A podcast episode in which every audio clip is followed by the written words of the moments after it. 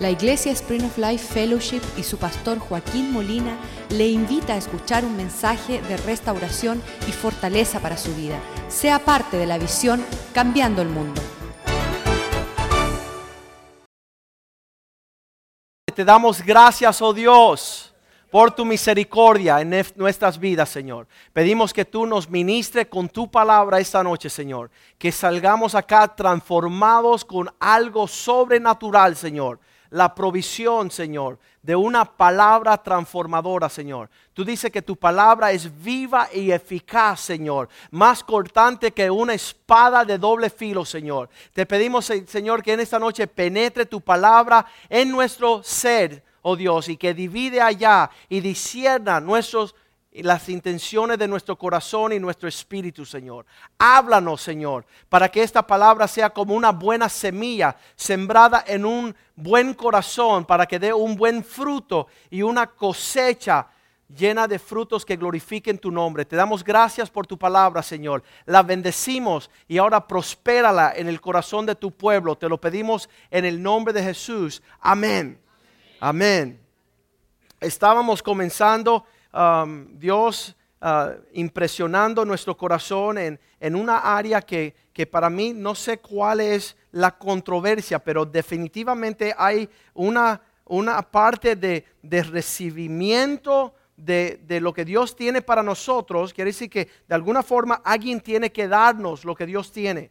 De alguna forma, lo que yo tengo en cuanto a la fe, dice la palabra de Dios, que si uno no recibe lo que tiene, nadie lo puede alcanzar. Nadie, nada de lo que tenemos no lo dejamos de poder recibir de otra persona. Entonces hay, un, hay una dádiva que viene, pero también hay el nexo de un recibimiento. Hay una dádiva y hay un recibimiento y de alguna forma esto se ha trastornado en una forma de una inhabilidad de aquellos que tienen que dar y aquellos que tienen que recibir. Hay un rompimiento de esta función. Y entonces nosotros ah, estoy viendo ah, en todo el mundo, cuando voy a una conferencia, casi siempre se, ha manifestado un versículo en Proverbios 13, Proverbios 13, versículo 22. Eso, eso es un verso que se habla mucho a, través de, de todas ah, las conferencias donde yo voy. Estamos hablando allí donde dice, un buen hombre dejará herencia a los hijos de sus hijos. Un buen hombre dejará una herencia para los hijos de sus hijos. Y cada vez que estoy en una conferencia en, algún país del mundo y estoy escuchando a estos hombres que traen este versículo, ahí eh, forma la raíz y el fundamento de lo que vamos a compartir esta noche, porque obviamente están eh, usando este versículo para eh, hablar de dinero. Y, quiero hacer una pausa aquí un poquito, que vemos um, que aunque este versículo no está hablando de dinero, uh, hay hombres que, que no entienden todavía lo que Dios quiere hacer sobre la faz de la tierra. Hay hombres tan desconectados con el Espíritu de Dios que yo solo les puedo comparar a esos niños chiquiticos. Escúcheme bien, no sé si usted ha estado en una liga de deporte y su hijo está ya de cinco añitos, está compitiendo y de repente uno del equipo toma la bola en el baloncesto y va y le mete un gol a favor del equipo opuesto.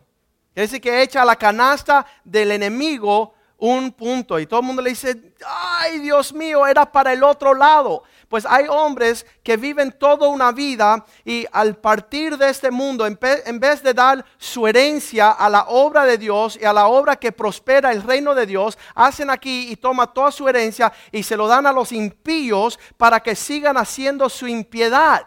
Eso es una locura.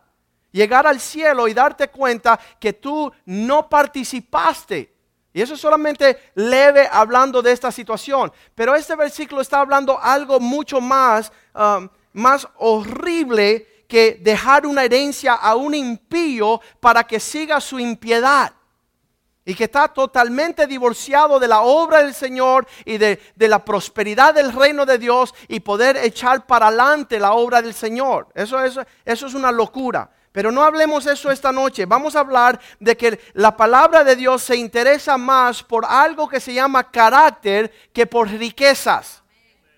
A Dios no le interesa su dinero. Dios no tiene falta de dinero ni de provisión.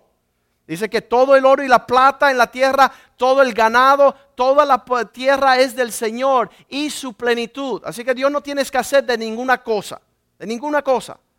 Dios tiene, le dice que le da aliento le da vida y le da todas las cosas a todos los hombres. Él no tiene escasez. Dios es un Dios dadivoso. Y Dios quiere que nosotros entremos en esa realidad. Pero no obstante, Dios quiere que tú puedas entender el corazón de Dios. Más importante es tu carácter que tu dinero. ¿Por qué? Porque la Biblia dice en los proverbios, desea más o busca más la sabiduría y el entendimiento que el oro y la plata. Dios quiere que el hombre se olvide un poquito de su progreso en cuanto a lo material económico para que se pueda concentrar un poquito más en su carácter. ¿Por qué? Porque la persona que no desarrolle su carácter, aunque tenga mucho dinero, será un perdedor, será un fracaso. Será una quiebra su vida. Lo hemos visto, muchos hombres bien pudentes que se ponen una pistola y, y se vuelan los sesos. Una persona de mucho dinero que sus hijos son homosexuales, son lesbianas, no procrean, no andan en el fruto del plan de Dios para sus vidas. Y entonces por eso que Dios dice, hey, olvídense de lo material y enfóquense en algo más interno que se llama carácter. En, en otras palabras, sabiduría. Pídenle más a sabiduría y entendimiento que en las cosas del dinero y la plata. ¿Por qué? Porque cuando tienes carácter, todo lo que tú haces prosperará. El carácter determina que tú puedes en cualquier situación ser más que vencedor. Y entonces lo que está hablando este versículo es que nosotros entendamos que un hombre que da una herencia a sus hijos de sus hijos es porque él pudo traspasar sabiduría y entendimiento a sus hijos para que sus nietos pudieran ser bendecidos y prósperos. Al no hacer eso, al no poder alcanzar el propósito de Dios de formar carácter en nuestros hijos, pues nuestros nietos nos hacen la pregunta, ¿por qué mamá y papá no son una bendición para nosotros? ¿Por qué mi mamá se fue con otro hombre? ¿Por qué mi papá es un vago? Y dice la palabra de Dios que un hombre sabio, un hombre bueno, deja herencia para los hijos de su hijo, hablando de carácter. Ahora, esa inhabilidad que tenemos nosotros de traspasar la bendición del carácter es el fracaso de nuestros nietos y bisnietos y por tres y cuatro generaciones. Que no hemos sabido traspasar una herencia al Señor. Y para mí me, vuelvo en una forma bien molesta toda esta situación de nuestra inhabilidad de poder traspasarle a nuestros hijos lo que dice la palabra de Dios que vence al mundo. Y dice la palabra de Dios, esto es vuestra victoria que vence al mundo, vuestra fe. Es la fe la que Dios desea que usted tuviera participación de esta realidad para poder traspasar a la próxima generación. Y es una fe tremenda, no es una fe fingida, no es una fe limitada, no es una fe aguada, no es una fe torcida. Yo no sé lo que usted le está entregando a sus hijos. No sé lo que ellos piensan en cuanto a Dios y la palabra de Dios y la gracia de Dios. Quizás ellos piensan que es un estorbo, que es una ventaja de la astucia de los hombres. No te acerca a la iglesia porque por alguna razón no tienen entendimiento, no tienen herencia. Son unos pobres, desaventurados, miserables y feos. ¿Por qué? Porque no saben que Dios dio a la iglesia para venir contra las puertas del infierno. Es la iglesia la que tiene la habilidad, las herramientas para vencer a todo mal sobre la tierra. Y es nuestra fe y he visto en, muchas situaciones cómo la fe me ha llevado a un nivel más alto a pesar de lo que he enfrentado en la vida.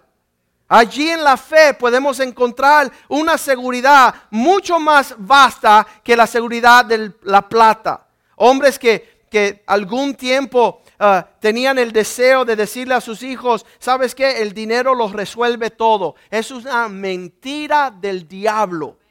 Hombres millonarios, hombres pudentes, hombres que tienen recursos interminables, que no han podido resolver su situación. Es un fracaso en esta vida sin disfrutar nada. Y esa es la herencia que Dios quiere que usted le pase a sus hijos en una forma tremenda. El poder entrenar a tus hijos en la fe para que cuando ellos se casen, se casen en una virginidad, en un compromiso de pacto. Todos estos conceptos son conceptos de la fe cristiana. No existen fuera de Cristo. No existe. Esta instrucción es una instrucción maravillosa donde dice la palabra, si pones por obra mi palabra, todo lo que haces prosperará. Si, la palabra de Dios es tu meditación de día y de noche, serás cabeza y no cola.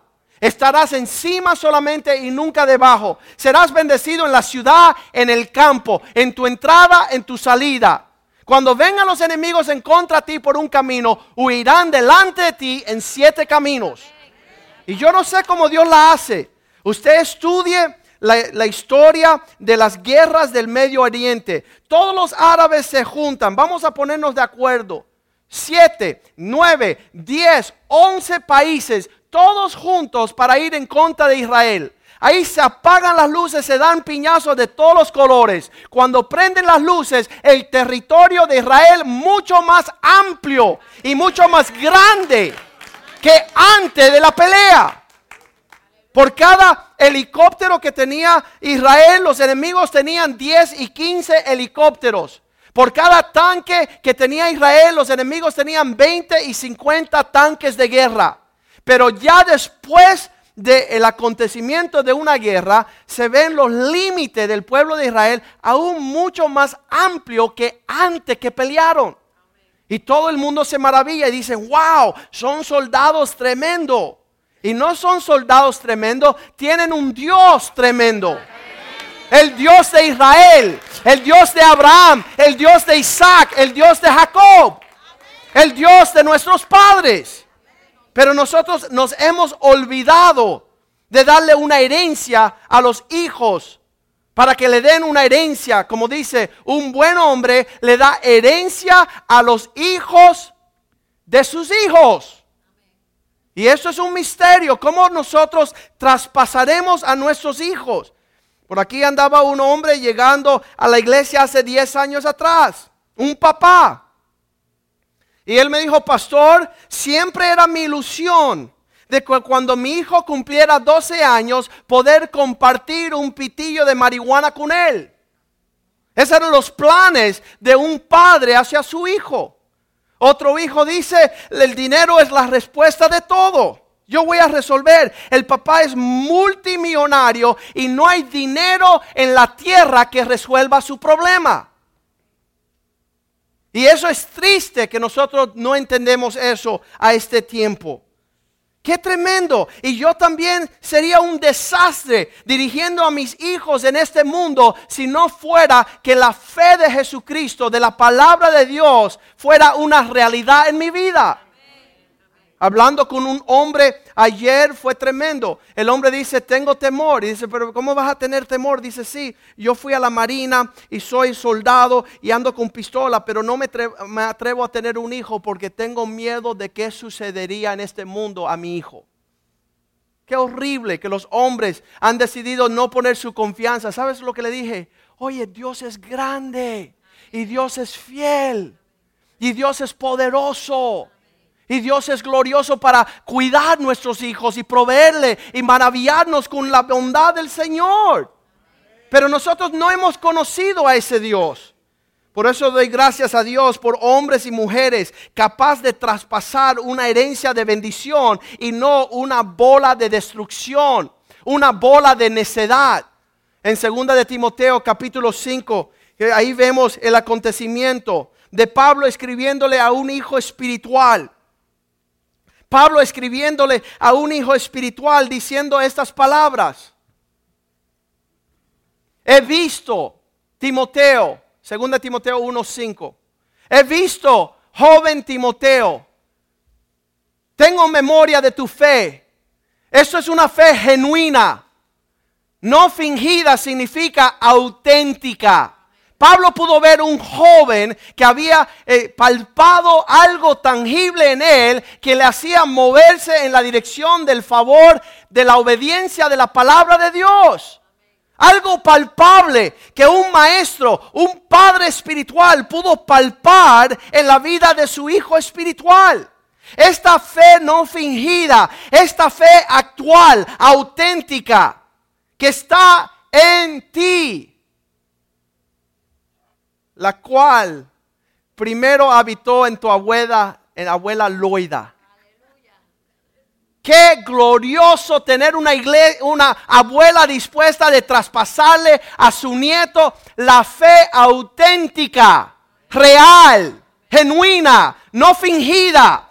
Qué horrible que no hemos tenido muchas loidas no hemos tenido muchas abuelas que han traspasado algo actual y tangible, donde sus hijos y sus nietos puedan heredar las promesas de Dios. Esta bendición también no solamente estuvo en tu abuela Loida, sino también en tu madre Eunice. Y estoy convencido que esta misma fe genuina ha traspasado y te ha alcanzado a ti, Timoteo. Y qué horrible que vivimos en unos tiempos donde nuestro caminar cristiano no traspasa nada. La fe es como un catarro. Si no lo tienes, no puede contagiar a otras personas. No es un conocimiento intelectual, es una condición del corazón. Es llevar una sustancia sobrenatural. Con la fe usted moverá montañas caminará sobre las aguas, partirá los mares, resucitará a los muertos, sanarán los enfermos. Vas a poder hacer cosas increíbles si podemos palpar. A mí me encanta la fe. Dice que el justo por la fe vivirá. Y vemos que los hombres hoy día están haciendo muchos cálculos y yo me río de los hombres que tratan de, entender la grandeza de la bondad de Dios. Tratando de reducir a Dios a, a un entendimiento limitado de sus complejos, de sus temores. Cuando Pablo dice ahí en el versículo 7, dice, este no es un espíritu de temor. La fe no viene con un espíritu de cobardía.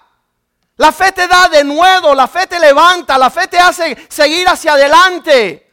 Siempre una palabra de ánimo, una palabra de, dispuesto a ver la gloria de Dios. Una confianza plena en un Dios maravilloso. Yo no estoy perdiendo el tiempo cuando llego a la casa de Dios. Yo estoy lavando y sirviendo y buscando de mi Señor. Estos son los misterios de nuestra herencia tener sed y hambre del Dios vivo, buscar de Él, anhelar su presencia. No algo que se convierte como este joven necio de los hijos judíos diciendo es un aburrimiento, es, es una demora, es una distracción, es una interferencia a mi felicidad. No es un espíritu de cobardía, sino que es un, un espíritu de poder, de amor, de poder tener esa palabra dominio propio significa una mente sana. Qué horrible cuando tu mente se va en pos de toda la locura. Pero la fe te vuelve a un sentimiento seguro, a un entendimiento del amor de Dios, de la bondad de Dios. Que los cielos y la tierra pasarán, mas tu Dios nunca te abandonará. Jamás. Un amigo mío abogado le dieron el diagnóstico de, cáncer en la páncreas. Y regresó a su oficina y se pegó un, un disparo al cerebro. ¿Sabes por qué? Porque tiene quiebra en la fe. No tiene fe, no tiene el entendimiento de una confianza de un futuro brillante. La palabra dice que la fe es la esperanza, lo que esperamos de parte de Dios de lo que no vemos. Nunca permita que alguien te diga a ti de tu mañana. Usted recíbalo de parte de Dios. Yo sé los planes que tengo para ti, dice Dios, de darte un futuro, una esperanza, para que todo te salga bien. Dios no tiene planes torcidos. Y sabes que no es la, la, responsabilidad de un pastor. No es la responsabilidad de un pastor traspasar la fe. Es la responsabilidad de los padres. No es una iglesia la que traspasa la fe. No es una no es un pastor de jóvenes que, que, le va a infundir aliento a tus hijos. La responsabilidad Dios se la puso sobre los padres. Y la fe que tú ejercitas es la fe que heredan tus hijos. Tus hijos no van a hacer lo que tú no haces. No van a participar. No es la responsabilidad de un pastor ver la condición de la fe de tus hijos. Dice que usted instruirá a sus hijos para que ellos capten la fe, para que ellos le entreguen a sus hijos de sus hijos, para que ellos también transfieran a sus hijos. Y ahí no hay pastor y no hay iglesia entre medio. Todo el mundo quiere limpiarse con los pastores y las iglesias. Dios dijo que los padres instruirán sus hijos en los caminos del Señor. Y nosotros tenemos que entender nuestro, nuestra responsabilidad. Conozco hombres que, que vienen de casas llenas de lujuria y lascivia. Y a los 12 años están hincándole a sus hijos a tener noviecitas. Y decir, pastor, yo de verdad que no puedo ver que mi hijo con 12 años todavía no he besado una niña. Y le digo, ven acá, la hija de quién quieres besar. La hija de quién quieres besar. Ah, no, pastor, una desconocida mejor. ¿Sabes qué? Ya hemos venido de una, de una pesadilla en este mundo. Para seguir repitiendo esta pesadilla por necios. Dios quiere que tomemos las cosas de Dios en serio. Eso es, ese es nuestro llamado como pueblo de Dios. Nadie va a tomar las cosas de Dios en serio, sino solamente los hijos de Dios. Sabemos los planes que tiene Satanás porque de ahí venimos, divorcio, separación, depresión, soledad, rechazo, rebelión, desobediencia. Todas estas cosas que Satanás quiere como propósito para nosotros. Hacemos la pregunta, ¿y por qué no fue el papá de Timoteo que le traspasó, le traspasó la fe? En Hechos 16 vemos el por qué. Hechos 16, versículo 1. Dice que llegando allí, Pablo, en una ciudad, viendo allá la realidad, de este joven. Dice, después llegó a Derbe y a Listra. Y aquí, está hablando de Pablo. Allí había cierto discípulo llamado Timoteo. Allá había un joven que se reconocía como un seguidor de Cristo. Y estando en ese lugar dice que él era el hijo de una mujer judía que era creyente, pero su padre era griego. ¿Qué significa eso? Su padre andaba en los sistemas de este mundo. Su papá decía que era una estupidez servir a Dios. Su papá no le puso un fundamento para que su hijo supiera la importancia de buscar de Dios. Gracias a Dios por su abuelita y por su mamá, que dice que, que, la fe que ellos tenían no era una fe fingida, sino que moraban ellos, no era pasajera, no era apariencia, no era mente para cumplir con los deberes de la apariencia, sino eran mujeres dadas. Versículo 2 dice así, y daban buen testimonio. Todos los hermanos de Timoteo estaban dando un, buen sentimiento. Sabes que la fe te permite a ir a llevar un buen testimonio. La forma que tú conduces tu fe, todos te pueden felicitar. Eres fiel, usted atiende, usted participa, usted se involucra, usted es fiel a Cristo. Los frutos se ven y todos los hermanos veían esto. Un buen testimonio daban de algo que estaba en la vida de Timoteo que resplandecía a los que estaban a su alrededor. Versículo 3. Quiso, Pablo que éste fuese con él y tomándolo los circuncidió por causa de los judíos que había en aquellos lugares porque sabían que su padre era griego un padre espiritual marcando un hijo espiritual para que pudiera saber que él no estaba en los negocios de este mundo. Él no estaba en los intereses de su padre. Él no quería terminar en las mismas condiciones que su padre. Su padre fue un flojo que nunca se interesó por las realidades del reino. Nunca se interesó por infundirle un aliento a su hijo. Y ahí Pablo lo toma como hijo y empieza a, darle los sistemas de Dios y no los sistemas de este mundo. Sabemos que los griegos son unos tostados. Estaba hablando yo con un hombre hace poco y me dijo, no, porque yo estoy leyendo mucho los libros griegos. Y le digo, tú eres un necio. ¿Sabes por qué? Porque los griegos nunca han hecho nada que sirve para transformar una familia.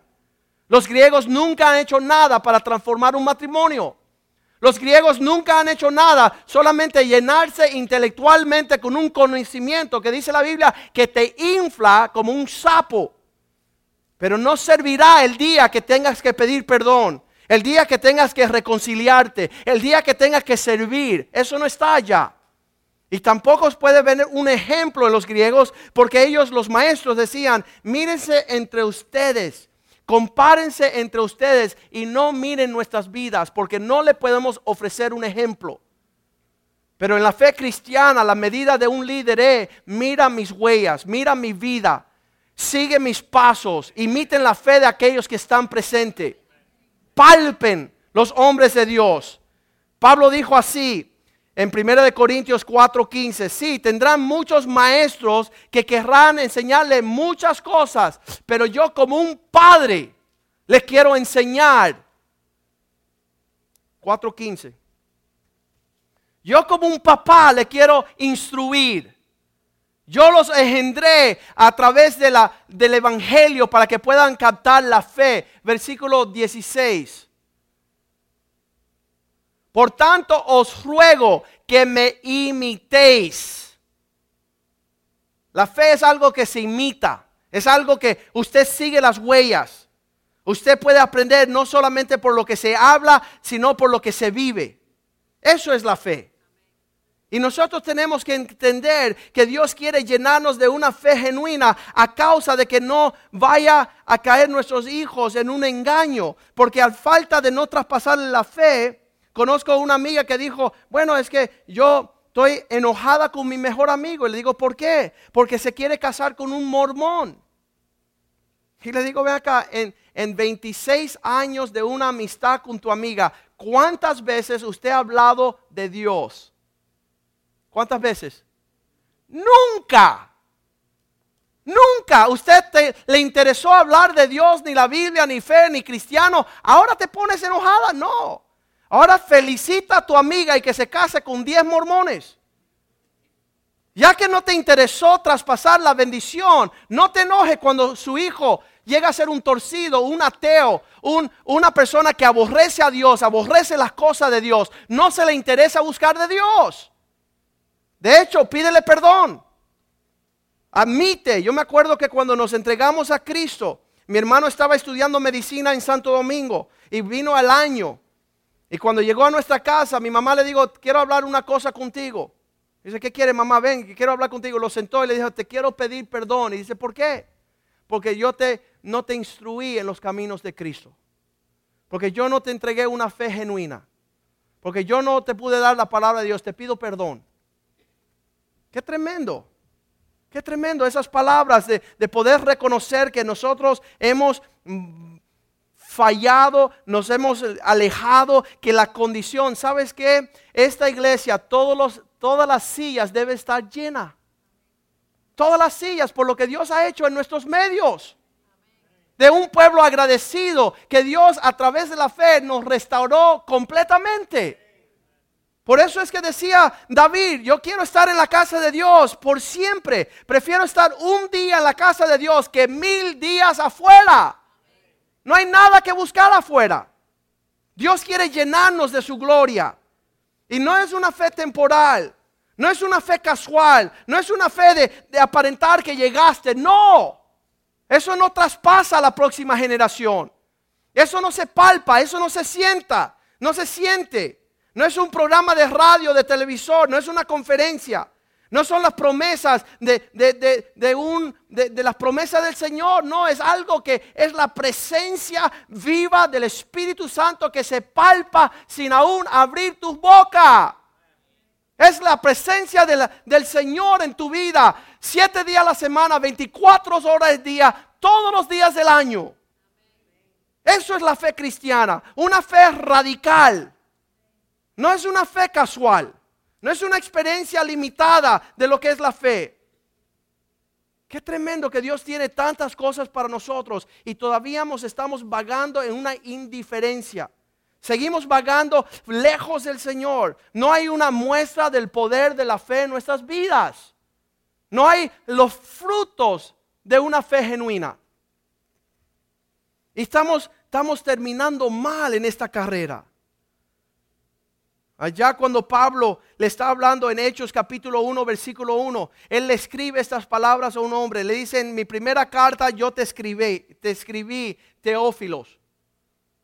En la primera tratado, en la primera carta que te envié, Teófilo, hablé acerca de todas las cosas, escuchan, todas las cosas que Jesús comenzó a hacer y enseñar. ¿Y usted qué habla a sus hijos? ¿Qué conoce de la bondad del Señor, de los propósitos de Dios? ¿Cuántas cosas han podido traspasar a, aquellos que están a tu alcance para dejar una herencia rica de propósito de Dios en esta vida? Y cuando estamos viendo estas cosas, vemos que Pablo lo lleva aún más allá en Hechos. Vamos a ver cómo Pablo, Hechos 20, 26, cuando él está traspasando, compartiendo con aquellos más acercados todo lo que Dios habló, todo lo que Jesús hizo, todo lo que enseñó. Hablándole cómo ser fuertes en la fe, cómo recibir de parte de Dios. Escriba cartas a sus hijos, escriba cartas a sus nietos, escriba cartas a sus hermanos. Déjenle la convicción de la fe que usted tiene. Traspásala.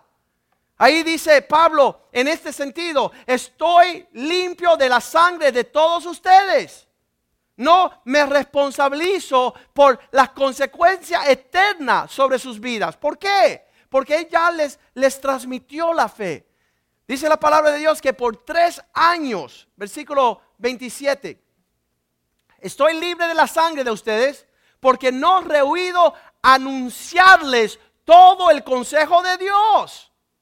Yo, yo me senté con la palabra de Dios, yo busqué, yo indagué, yo busqué el corazón de Dios y te he traspasado lo que Dios tiene para ti. Soy libre, mis manos limpias. Porque no he rehuido anunciarles todo el propósito de Dios. No pueden decir, no es que no supe. Sí saben. Dice allá en el versículo 31, no he cesado. Por tanto, velar, acordándose que por tres años, tres años fijo, de noche y día, no dejé de llamarle la atención con lágrimas. Sabes que muchas veces venimos con nuestra familia como hizo Lot. Usted conoce la historia. Está ahí en el libro de Génesis. El ángel le dice a Lot, saca tu familia de esta ciudad de Sodoma y Gomorra porque la voy a destruir. Habrá un juicio sobre esa ciudad. Y Lot regresa a la ciudad y él habla con su familia. Y yo no sé de la forma que él le habló, a sus yernos, pero empezaron a reírse de él. ¿Saben lo que veo ahí? Una persona que trata de transmitir una seriedad cuando no lo toman en serio. Una persona que tiene una condición de vida o de muerte y como que no te captan el mensaje que estás dando. Y dice que se burlaron de él. Yo me imagino que, que de la forma que Lot vivía su vida, comprometiéndose con el mundo y, ni siquiera él, cuando el ángel le avisa, él sa sale de la ciudad, sino que el ángel lo tiene que tomar a la fuerza y a él y a sus hijas y lo sacan de la ciudad y su esposa se queda contemplando allá la ciudad y es destruida.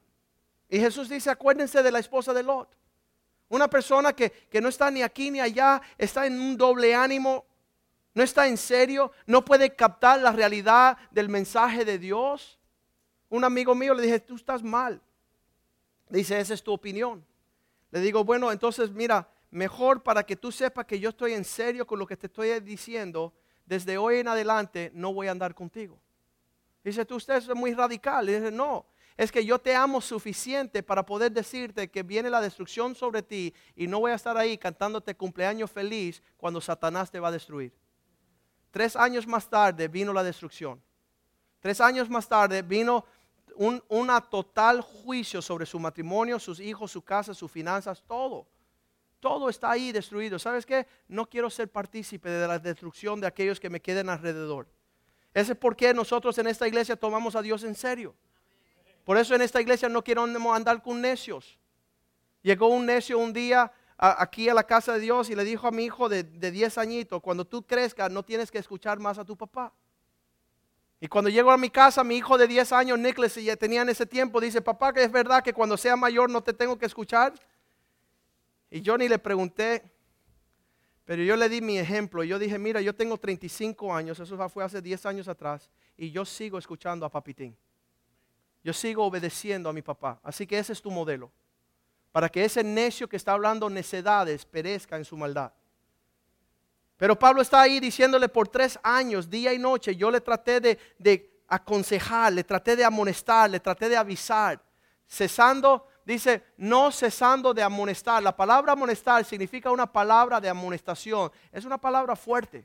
Es una palabra, una llamada de atención. Con lágrimas a cada uno de ustedes. Para que supieran que esto es una, una, una realidad en serio. Que no es nada feliz estar allí gozándose con la destrucción de aquellos que se están suicidando, aquellos que se están divorciando, aquellos que sus hijos se están destruyendo. No es motivo de gozo, no es motivo de gracia. Me encanta como dice Pablo allí en uno de los versículos que le sigue, donde él dice, y no crean por un segundo, versículo 33, no piensen ni por un segundo que lo que estoy haciendo yo lo estoy haciendo por oro y, por plata. No lo estoy haciendo por dinero. Ni plata ni oro, ni vestido he codiciado de nadie. Han llegado multimillonarios a esta casa a querer comprar y influenciar lo que estamos haciendo aquí y le hemos dicho que perezca tu dinero contigo. Nosotros tenemos una fe que es demasiado valiosa para usted intercambiar con dinero. No hay dinero en el mundo que reponga la fe. No hay dinero en el mundo que yo cambiaría por la paz que tenemos en Cristo. Qué horrible pensar que es por, por dinero que nosotros estamos en estos asuntos. Qué horrible pensar que usted con un diezmo puede conceder la paz, el gozo, la herencia de salvación a tu familia. Si usted pudiera, lo hiciera, pero no se trata de dinero. No se trata de dinero. Se trata de una devoción de fidelidad a Cristo. Se trata de tomar a Dios en serio. No es que somos perfectos, pero estamos indagando, viendo cómo alinearnos con nuestras capacidades. Dios no quiere lo que tú no puedes hacer. Dios hará lo, lo, demás que no puedes hacer. Pero lo que tú puedes hacer, hazlo con todo tu corazón. Hazlo con toda tu fuerza, hazlo con toda tu mente, que nadie te limite. La visión de esta iglesia, que no haya excusa para nadie servir a su Dios con lo mejor y lo más que Él pueda. Esa es la visión de Spring of Life, que cada uno se anime. Yo aborrezco los que desaniman a los demás. Todas las cosas que hacemos con Dios, ¿y vas a hacer eso? y vas a hacer eso. Oye, necio, si tú acabas de arrastrarte por todo el mundo, ¿cómo nosotros no vamos a arrastrarnos por aquel que dio nuestra vida? ¿Cómo no lo vamos a hacer? Sabes, nos encontraremos un día como se encontró Moisés en Éxodo capítulo 3. Dice allí, Éxodo 3, 6, que se le apareció Dios a Moisés y él se tiene que presentar porque obviamente ya habían sido desconectados. Y hay un peligro cuando usted toma su fe en vano o a la ligera de perderlo. Y aquí está Moisés y Dios se tiene que presentar y introducir a su siervo. Yo soy el Dios de tu padre. Tu padre no te dejó herencia. Son esclavos en Egipto. Nadie conoce quién es Dios. Pero yo vengo a presentarme. Yo soy el Dios de tu padre Abraham. Yo soy el Dios de Isaac. Yo soy el Dios de Jacob. Entonces Moisés se escondió y cubrió su rostro porque tuvo miedo de mirar a Dios. ¿Sabes qué? No se supone que nosotros tengamos miedo a Dios. Es un padre que abre sus brazos para que nosotros lo abracemos. Es un padre que nos llama bajo su, protección y su cobertura. Es un, un padre que nos ama inagotablemente. Y nosotros tenemos temor, nos estamos escondiendo, nos estamos cubriendo. Qué horrible que no tenemos la plenitud de estar en su presencia con gozo. Y ahí él le dice en el versículo 7, ciertamente, me encanta eso, bien he visto. No tengo mis ojos escondidos de lo que está sucediendo. ¿Sabes que Dios conoce todas las cosas? Que Dios ve todas las cosas, que su mano no se acorta para salvar. Bien he visto la aflicción de mi pueblo, que está en Egipto. Yo he escuchado su clamor a causa de aquellos que lo oprimen. Pues he conocido, Dios conoce más que nadie la profundidad de nuestras angustias. Y Él lo está viendo desde lejos. Y dice allí, conozco sus pruebas, sus sufrimientos. Conozco sus divorcios, conozco sus familias desbaratadas. Conozco cómo Satanás quiere atraerlo de vuelto a la captividad de su destrucción. Versículo 8. Y yo he venido para librarle. Usted debe de, de subrayar lo que Dios desea para ti. Librarte de tus enemigos. Vencer a todos aquellos que te están privando del gozo y la paz. De aquellos que te roban de tener la familia. De aquellos que vienen a traer destrucción sobre tu vida. Para librarlos. Sacarlos de aquellas tierras a una tierra buena. A una tierra amplia. A una tierra que fluye leche y miel. Lugares donde ya están heredando los cananeos, geteos, de los amarreos. Dios quiere librarnos de todos nuestros enemigos. Ponga la lista de tus enemigos. Alístalo allá. Sirva a Dios con fidelidad para que vea sus pies encima de sus enemigos, sus enemigos bajo sus pies. Qué lindo es la fe de Cristo. Qué lindo. Versículo 9 dice, he escuchado el clamor de mi pueblo y he venido delante de mí este clamor. También he visto la opresión de sus enemigos que lo opriman. Versículo 10. Por eso he venido y te envío a ti para que traiga a mi pueblo, que salgan, que saques de Egipto a mi pueblo, los hijos de Israel. Sabes que los planes que Dios tiene son tremendos para nuestras vidas. Nunca lo pudimos alcanzar. ¿Qué eran los planes profundamente en el diseño de nuestra creación, de nuestras familias? ¿Qué eran? ¿Por qué estábamos caminando lejos de Dios? Dice la palabra de Dios que Moisés se vira en el versículo 11 y dice, tengo solamente una pregunta, ¿quién soy yo para ir a Faraón? Estamos sin la fe, pensamos que esto lo vamos a hacer nosotros, que tenemos nosotros las capacidades de resolver todo el arroz con mango. Todo el potaje que está virado encima, decimos, Señor, ¿y, ¿y cómo tendré yo la fuerza? ¿Sabes qué? No se trata de usted. Se trata que de un Dios omnipotente, un Dios fiel, un Dios que guarda promesa. Me encanta el Salmo 8. En el Salmo 8 vemos ahí en un versículo, deja ver si lo busco rapidito. Dice que Él tiene una especialidad. ¿Cuál es la especialidad de Dios? Él sabe acordarse de, del hombre. Dice,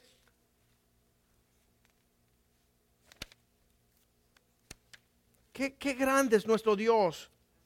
Voy a buscar este versículo bien importante el versículo 4, ¿quién es el hombre para que tú ni te interese por él? ¿Sabes que la fe no se trata de lo bueno que tú eres, sino maravillarte en la bondad del, de la bondad del Señor? Es decir, Señor, ¿qué tienes tú conmigo? ¿Por qué te importas? ¿Por qué me busca? ¿Por qué me, por qué me está eh, cayendo atrás? ¿Por qué me interesa que yo te sirva? Suelta a mi pueblo para que me sirvan. Ese es el Dios que tiene memoria del hombre y escucha, es el que visita al Hijo del Hombre. Y el Hijo del Hombre para que tú lo visites. Yo, conozco que, Dios a los 17 años buscó a mi papá en Cuba, en Pinar del Río. Y, mucho después, que mi papá no le interesó en esa época venir a Cristo, cuando yo tenía 16 años, Dios viene y me visita. Y Dios seguirá visitando la generación de nuestros hijos hasta que alguien tome a Dios en serio. Hasta que alguien que te quiera tener una amistad con Dios, un caminar como Él creó que el hombre caminara con Él desde el principio. Eso es lo que quiere Dios. Él quiere deleitarse en nuestra presencia y que nosotros nos deleitemos en su presencia. Y no hemos gustado de eso. Hemos aparentado así lejos, un, un trato lejos con el Señor. Tenemos más maldición en nuestros labios, más hipocresía, más chisme, más insensatez que todo lo que Dios quiere llenarnos. Nuestros pensamientos están llenos de, de cosas bien torcidas. Y Dios dice en el versículo 14, Moisés, no se trata de quién tú eres. Éxodos 3:14. Dice, Moisés, no se trata de quién tú eres, sino que yo soy el que soy. Yo lo lleno todo en todo. Todo lo que sería tu incógnita y, tú tratar de salir hacia adelante, yo lo soy todo en todo. Así dirás a los hijos de, Israel, yo soy fue aquel que me envió a vosotros. El que lo quiere llenar todo en todo, el que tiene respuesta para todas nuestras preguntas, tiene propósitos con toda nuestra existencia. Sabemos que hay un joven por allá en Australia que nació sin brazos y sin piernas. Y si él se hace la pregunta, Señor, ¿por qué me traíste a ese mundo sin poder caminar? Sin poder agarrar algo con mis manos. Eso no nos interesa a nosotros. Captemos que Dios tiene propósito en todas las cosas. Démosle gracias a Él por todas las cosas. Todo tiene su propósito, todo tiene su fin. Y cuando lleguemos al cielo, usted se arrodillará delante del Señor y tu lengua confesará que Él es Señor, que Él sabía lo que Él estaba haciendo. A, pesar de que Satanás te lo pintó bien feo. Y no es así, porque Él es hermoso. Él es un Dios perfecto. Leamos bien rapidito Judas, versículo 3.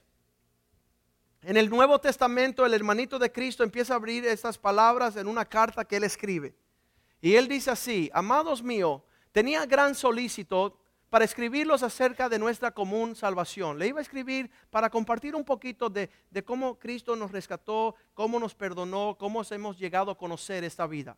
Quería hablar, de eso. Pero me ha sido ah, necesario escribiros exhortándonos que en vez de contemplar una cosa ligera de nuestra salvación, que puedan contender arduamente por la fe. Contender significa pelear y arduamente dice que, que con todas las fuerzas de tu mente, de tus esfuerzos, que usted pueda contender arduamente. ¿Por qué? Por la fe. Esto que nos fue entregado una vez y por todo. ¿Por qué? Porque si lo perdemos, nada tenemos. Nada tenemos. ¿Qué iremos? ¿Dónde iremos sin una iglesia, sin un pastor, sin una palabra de ánimo, sin un cántico en su presencia? ¿Qué hacen los ateos? ¿Qué hacen los impíos sin Dios, sin esperanza en este mundo? Qué horrible.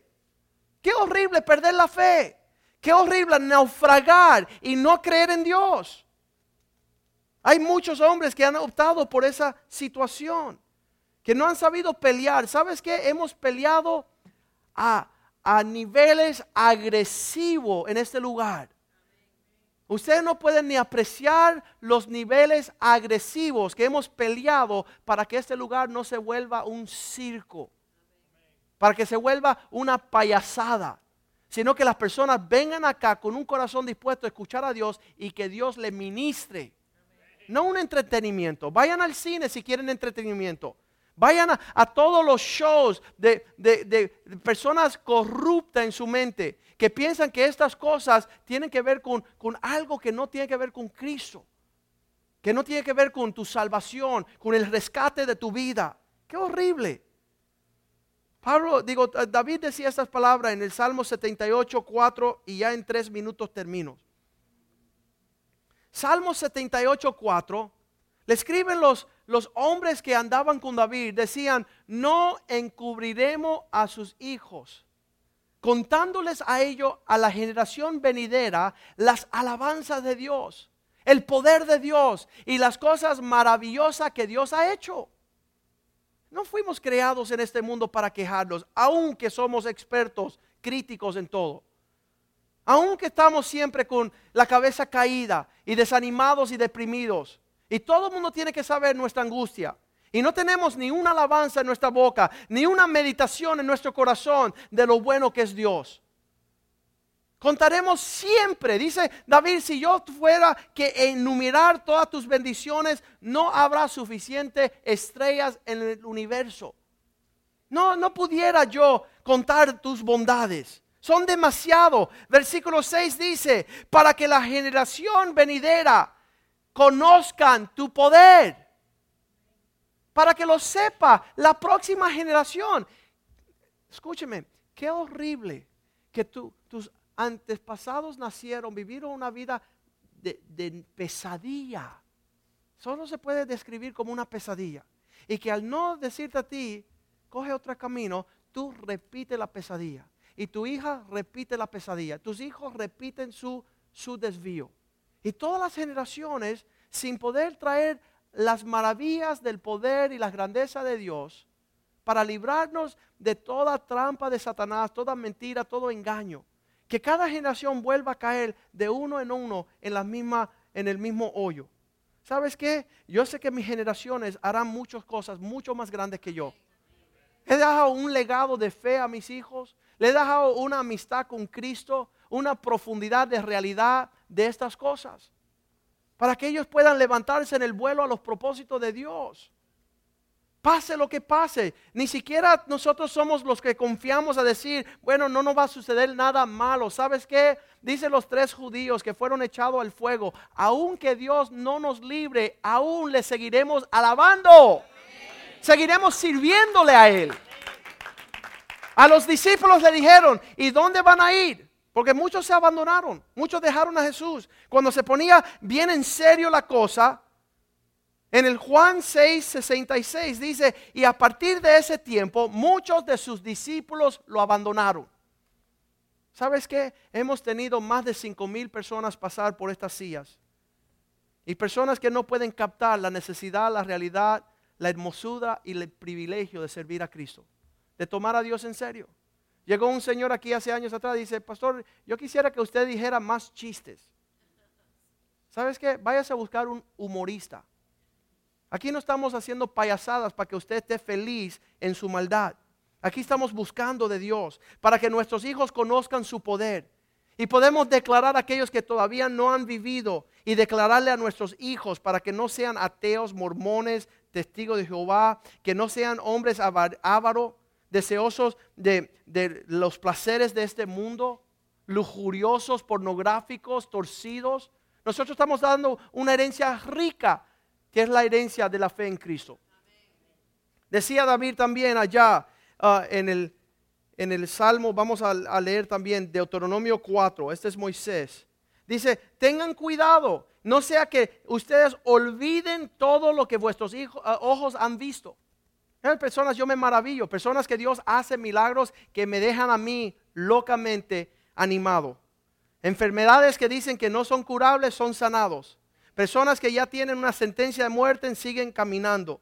Personas que no tenían salida y están prósperos. ¿Y sabes qué? Dice la palabra, mirad bien que al ver estas cosas, estamos de Deuteronomio 4.9, solo tengan cuidado y vélense por sí mismos, guarden su alma con diligencia para que no se olviden las cosas que sus ojos han visto ni se aparte de su corazón los días de su vida, antes bien las enseñarán a tus hijos y a los hijos de tus hijos. Las cosas que tú has papado, háblele a sus hijos la pesadilla que fue su vida sin Cristo, sin Dios. Enséñele a sus hijos el por qué hacemos estas cosas.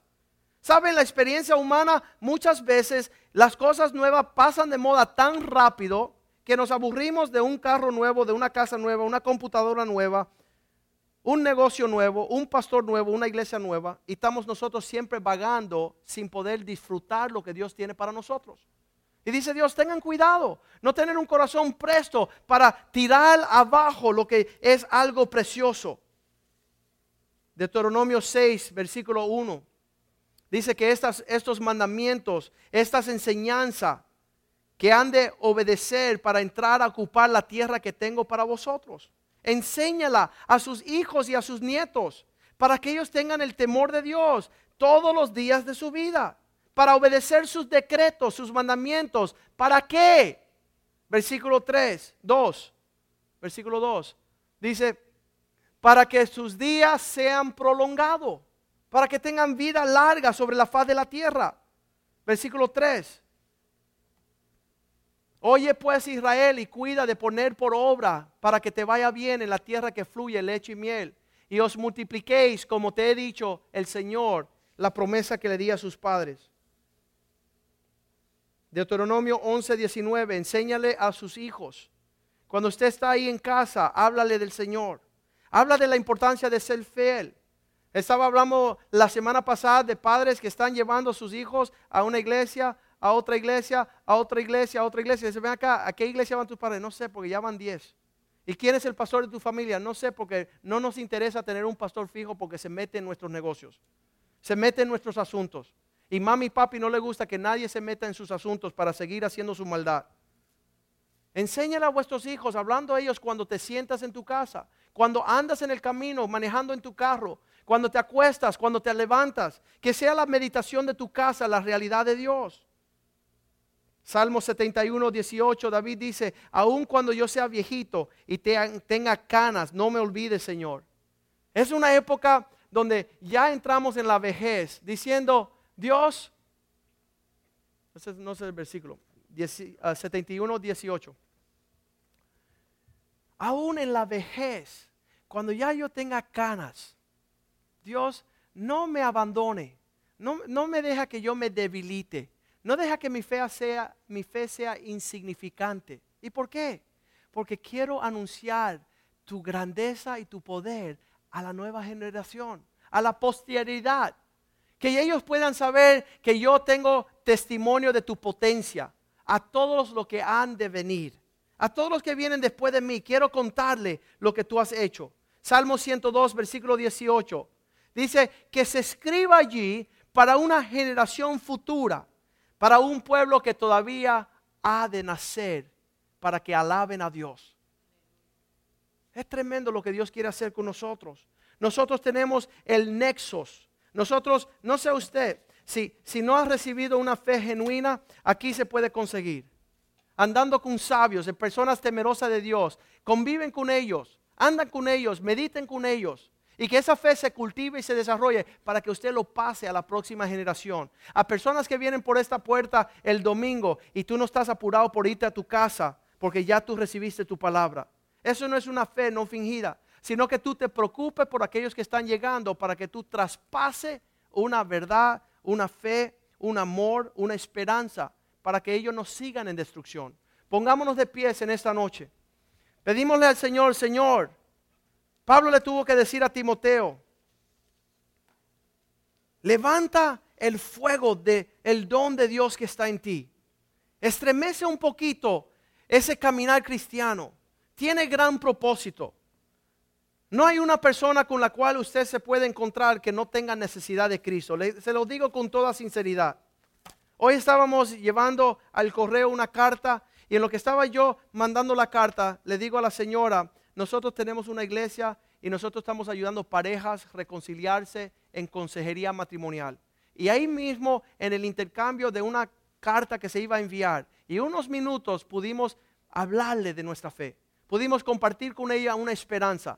Pudimos decirle a ella que sí había un propósito para su vida. Y qué horrible que nosotros, la iglesia, somos tan tan, tan desafortunadamente limitado en poder proyectar nuestra fe.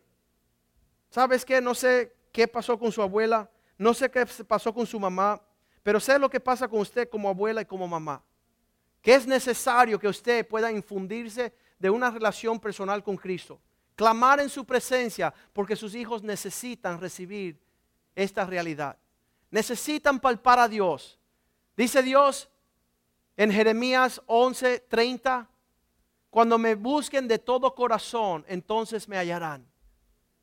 Cuando me busquen de todo su mente, cuando me busquen en realidad, cuando su búsqueda a mí sea genuina, es que me voy a dejar conocer por ti. Padre Santo, yo te doy gracias esta noche por esta palabra. Te doy gracias, Señor, que todavía hoy tú nos llamas a tu presencia. Tú nos muestra la realidad, la necesidad de nosotros dejar de estar jugando juegos, Señor. Que la próxima generación se va a perder, Señor. Nuestros hijos, nuestros nietos, la única esperanza, Señor, es que ellos puedan anclarse en la fe de Jesucristo. Que ellos puedan cultivar su fe. Que puedan tener esperanza, no de temor, Señor. No estar temorizados de casarse, de tener hijos, de que le vaya bien, sino que ellos pueden profundizar la bondad tuya, Señor. Que tú abra los ojos de su entendimiento. Tu palabra dice en Romanos 10, 17, Señor, Que la fe vendrá por el oír y el oír de tu palabra. Y esta noche, Señor, tú nos has impartido con la necesidad de crecer en ti, Señor. Que nuestra fe no sea un chiste, que no sea un relajo.